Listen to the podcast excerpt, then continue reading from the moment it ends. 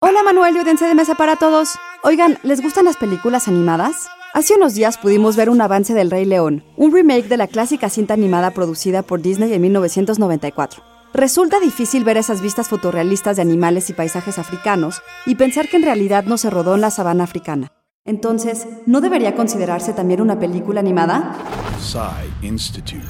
Masterpiece Your Life. Solía ser fácil distinguir entre el cine llamado live action o de acción en vivo y el cine de animación.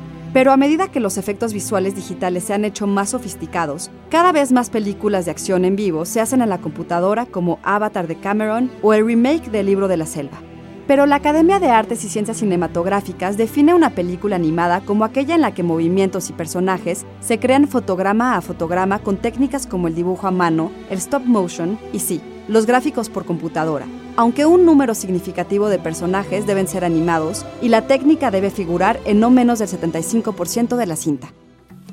El término producción virtual se usa para películas como libro de la selva, en las que una gran parte de la cinta es CGI, pero involucra técnicas de producción live action. De acuerdo con Rob Legato, supervisor de VFX de la película, el proceso utiliza herramientas de realidad virtual para que los actores se sientan como en un set real y que puedan usar visores de realidad virtual para ver a los otros actores. Y así, el círculo de la vida de la animación continúa.